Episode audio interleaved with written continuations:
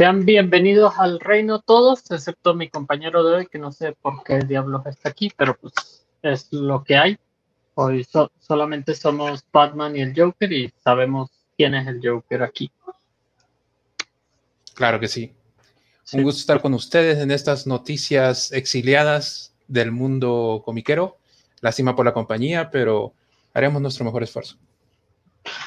Tenemos que Chloe Bennett no va a ser bombón en la adaptación live action de Las Chicas Superpoderosas. Dice que por conflicto de agenda, pero pues yo diría que se salió de ese barco y qué bueno. Y cada vez se va hundiendo más esa serie, pero bueno. También, también tenemos que Netflix presentó lo que sería el cast de su serie Avatar. Ya tenemos actores para Ang, para Katara, para Sokka y para Zuko. Y bueno, recordemos que al principio de este proyecto, eh, el creador de los creadores de la serie de Avatar estuvieron involucrados, pero luego se salieron por diferencias creativas, así que realmente no sabemos qué esperar. Avatar, ¿quién, quién ha visto esa cosa? Es muy indie para mí. Son unos señores azules, grandotes. Ah, mala época, juntas dos. Pero bueno, Dave Bautista está enojado con Marvel por la forma en la que trataron a Drax en el MCU, que no le dieron esa rivalidad con Thanos, se la dieron nada más con este, el acusador, Ronald, pero al final fue muy chafa, duró una sola cosa y le parece que se desperdició mucho de ahí, que no respetaron a nadie los Guardianes de la Galaxia ni la Guardia del Infinito. Tiene toda la razón, yo creo que lo dice ahora más confiado porque ya es su última película de contrato y pues ya está con Snyder.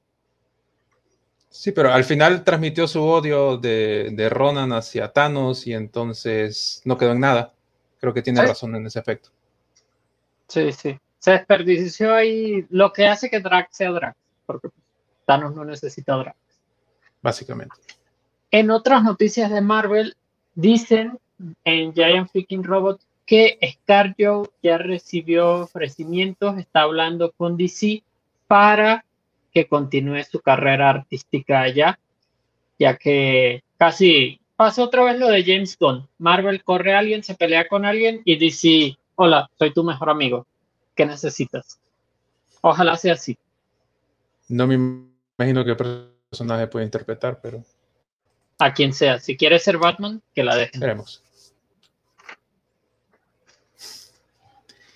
Bueno, y en noticias de videojuegos, se anunció que ya puedes usar a Superman en Fortnite.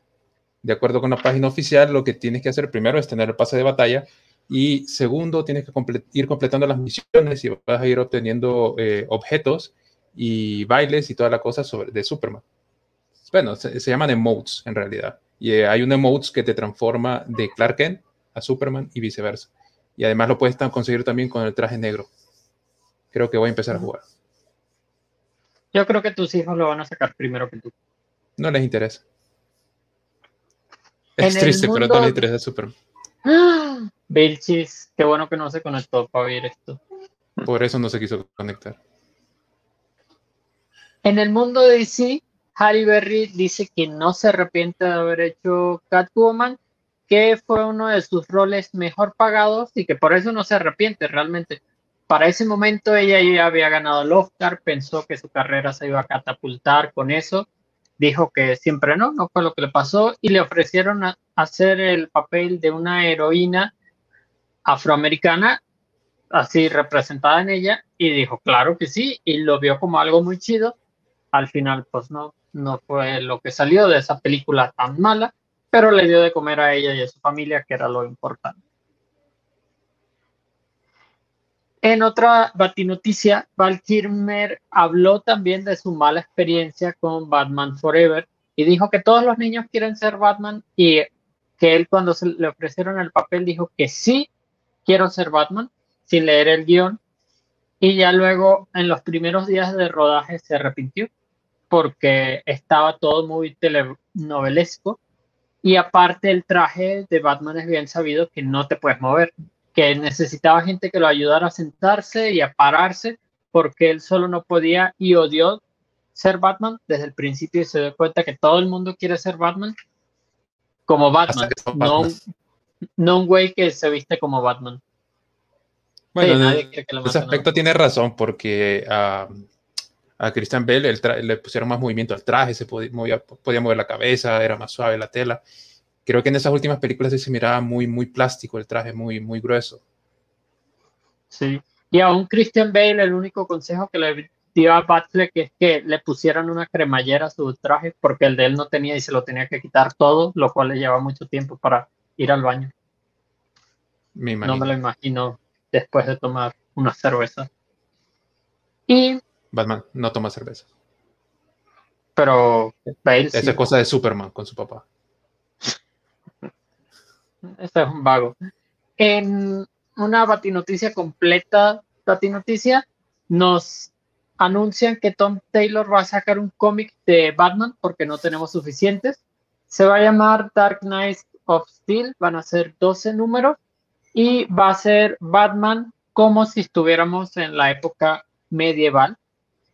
Ahí van a salir también Superman, Harley Quinn y Black Lightning. En, creo que va a ser como una, es, vas a ver una de Batman, pero va a ser todo un universo ambientado ahí.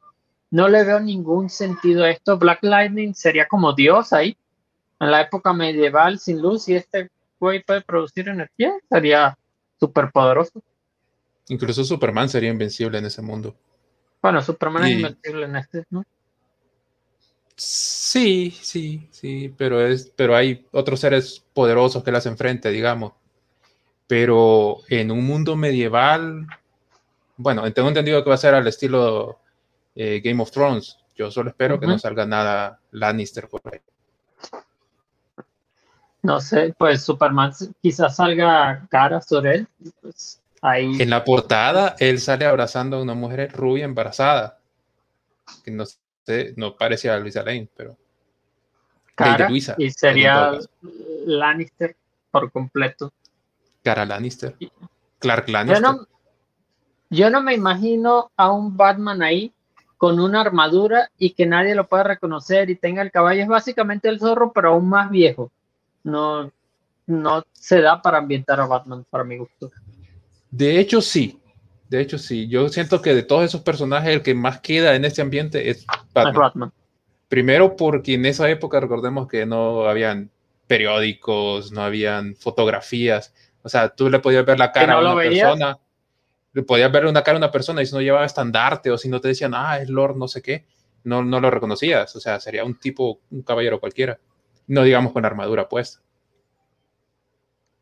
Ahora, que pudiera hacer todas las cosas que hace Batman, los brincos y todas esas cosas, eso sí lo miro difícil. Con armadura. Con armadura.